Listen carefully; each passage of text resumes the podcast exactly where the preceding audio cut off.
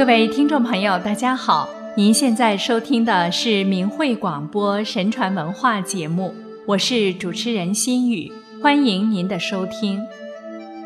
古人云：“人各有命”，意思是每个人来到世上都有自己不同的命运，每个人也都在按照自己的命运走着各自的人生道路，很难改变。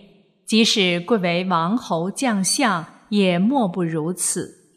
生长在崇尚无神论国度的中国大陆，您可能对此不以为然。那么，我们在今天的节目中就跟大家分享一个汉代名将调侯的故事。一天命。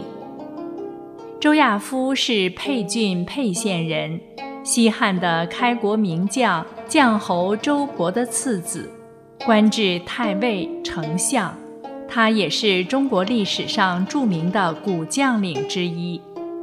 最初，周亚夫做河内郡守时，当时著名的女相士许父为他看相，说：“您三年后将被封侯，封侯八年后将成为宰相，身份贵重，位极人臣。”再过九年将会饿死。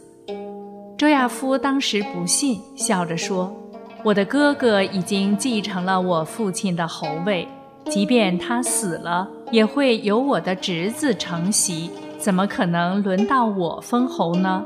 再说，既然如你所说，我将成为宰相，又怎么会饿死呢？请指示我。”许父指着周亚夫的口说。您有纵纹入口，这就是饿死的征兆。周亚夫听了，惊讶不已。果然，三年后，周亚夫的哥哥因杀人罪被剥夺了侯位。汉文帝另从周勃的其他儿子中选取贤能者来承袭侯位，大家都推举周亚夫，于是文帝便封周亚夫为调侯。以延续将侯的传承。二，军纪威严，感动天子。汉文帝后六年，匈奴大规模入侵边境，文帝派宗正官刘礼驻军霸上，祝资侯徐厉驻军棘门，河内守周亚夫驻军细柳，以抵御匈奴。为鼓舞士气，文帝亲自去慰劳军队。到了坝上和棘门的军营，皇帝的车队长驱直入，将军及其属下均骑马迎送天子。及至来到细柳军营，但见官兵全部披盔戴甲，手持锋利兵器，张弓搭箭，弓拉满月，戒备森严。天子的先行部队到了营前，不准进入。先行官说。天子将要驾到，镇守军门的军官回答：“将军有令，军中只听从将军的命令，不听从天子的命令。”不久，文帝驾到，也不得进入军营。于是文帝就派使者拿符节去告诉将军：“我要进营慰劳军队。”周亚夫这才传令，打开营门。守门的官兵告诉天子的随从：“将军规定，军营中不准驱车奔驰。”于是天子的车队就缓慢前行。到了大营前，周亚夫手持兵器，双手抱拳行礼道：“我是盔甲在身的将士，不便跪拜，请允许我按照军礼参见。”文帝大为感动，不禁动容。俯身双手扶车前横木，派人致意说：“皇帝敬重的慰劳将军。”礼毕后辞去，出了细柳军营的大门，群臣无不惊讶。文帝感叹地说：“这才是真正的将军啊！之前越是霸上棘门的军营，就像儿戏一样。如果敌军偷袭，是很容易成功并俘虏那里的将军的。至于亚夫，怎么可能被侵犯呢？称赞了他很久。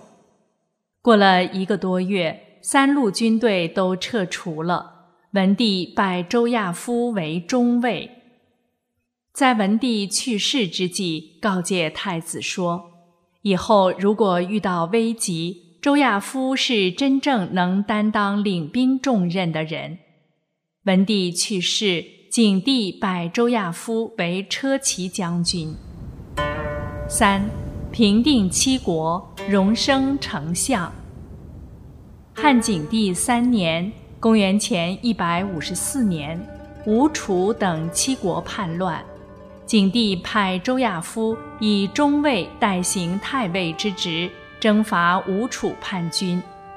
周亚夫亲自请示景帝：楚军素来剽悍轻节，难以取胜，希望先放弃梁国。让他们进攻，我们从背后断绝他们的粮道，这样才能制胜。景帝同意了周亚夫的计谋，于是周亚夫把各路军队汇合到荥阳。此时吴国叛军正在进攻梁国，梁孝王向太尉请求援救，而太尉却领兵去向东北的昌邑，深沟高垒，坚守不出。梁孝王天天派使者向太尉求救，太尉不去。梁王上书景帝，景帝派使者诏令太尉救梁，太尉不从，而是派轻骑兵断绝吴楚叛军后方粮道。吴兵缺粮，屡次想要挑起作战，可汉军始终不应战。一天夜里，汉军营中受惊。军内互相攻击扰乱，甚至闹到了太尉的营帐之下，但周亚夫始终卧榻不起。一会儿，汉军又恢复了安定。后来，吴军进攻汉军军营东南角，太尉却让部下到西北防御。果然，不久，吴国的精兵进攻西北，但不能攻入。吴兵饥饿，撤退离去。太尉派精兵追击，大败吴军。吴王毕弃了大军，与几千精壮士卒逃到江南丹徒自保。汉兵乘胜追击，全部俘虏了叛军，并使他们投降，又悬赏千金买吴王的头。过了一个多月，有越人斩了吴王的头前来报告。平定七国叛乱前后仅仅三个多月，将领们此时才认识到太尉的计谋是正确的。然而，由于这次平叛，梁孝王和太尉有了嫌隙。平乱归来，周亚夫被升为太尉，汉景帝五年又被任命为丞相，深受景帝器重。此时距他被封侯正好八年。四生贤系，被罢丞相。后来汉景帝要废掉立太子，丞相周亚夫极力争辩，不能劝阻皇帝，景帝因此疏远了他。而梁孝王每次进京朝见，常常在太后面前说周亚夫的短处。一天，窦太后说。皇后的哥哥王信可以封侯了，景帝推辞说：“起初南皮侯窦彭祖、张武侯窦广国，先帝都没封他们为侯，等到我即位之后才封他们。王信现在还不能封啊。”窦太后说：“君王都是各自按照当时的情况行事，我哥哥窦长君在世的时候。”竟不能被封侯，死后他的儿子反倒封侯了。这件事我非常悔恨。皇上赶快封王信为侯吧。景帝说：“请让我和丞相商议一下。”景帝就与丞相商议。周亚夫说：“当初高皇帝规定，不是刘家的人不能封王，不是有功的人不能封侯。”谁不遵守这个规定，天下人可共同攻击他。王信虽然是皇后的哥哥，但没有立功，封他为侯是违背规定的。景帝听了，默默无言，只好作罢。后来，匈奴王维、徐卢等五人投降汉朝，景帝想要封他们为侯，以鼓励后来的人。丞相周亚夫说：“那几个人背叛他们的君主，投降陛下。陛下如果封他们为侯，还怎么去责备不守节操的臣子呢？”景帝说。丞相的意见不能采用，于是把王维、徐鲁等人全都封为列侯。周亚夫于是称病退居家中。景帝中元三年，周亚夫因病被免去丞相职务。不久，景帝在宫中召见条侯，赏赐酒食，席上只放了一大块肉，没有切碎的肉，也不放筷子。条侯心中不满，叫管宴席的官拿筷子来。景帝看到后，笑着说：“这些还不能满足您的需要吗？”条侯脱下帽子谢罪。皇帝起身，条侯趁机快步走出。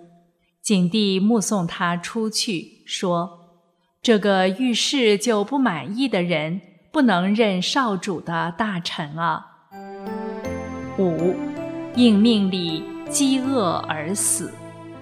过了不久，条侯的儿子给父亲买了五百件殉葬用的公用盔甲盾牌。搬运的故宫很累，却不给他们工钱。故宫们一怒之下，告周亚夫的儿子要反叛，事情牵连到条侯。景帝派官吏查办，官吏责问条侯。条侯拒不回答，景帝责骂他说：“我不任用你了。”下令把周亚夫交到廷尉那里。廷尉责问说：“你是想造反吗？”周亚夫说：“我买的器物都是殉葬用的，怎么说是要造反呢？”廷尉说：“你纵使不在地上造反，也是要到地下去造反吧？”起初。条侯被捕的时候想要自杀，夫人制止了他，因此没有死，被送到廷尉处。条侯不堪受此侮辱，绝食以明志，五天不吃饭，吐血而死。他的封地被撤除。此时距离他被封为丞相正好九年，应了命运的安排。纵观条侯一生的起落，完全是合着当初的天命。那么，人能否改变自己的命运呢？当然能，那就是修炼身心，做好人，遇事为他人考虑，退一步海阔天空。在调侯生命的后期，我们看到在每一个细小问题上的改变。都会使他的命运迈向不同的归宿。比如，当景帝在进宫召见赐他酒食时，如果他能随遇而安，谦恭礼遇，而不是因区区小事不满，并对皇帝不辞而别，与皇帝间的关系定会是另一种景况。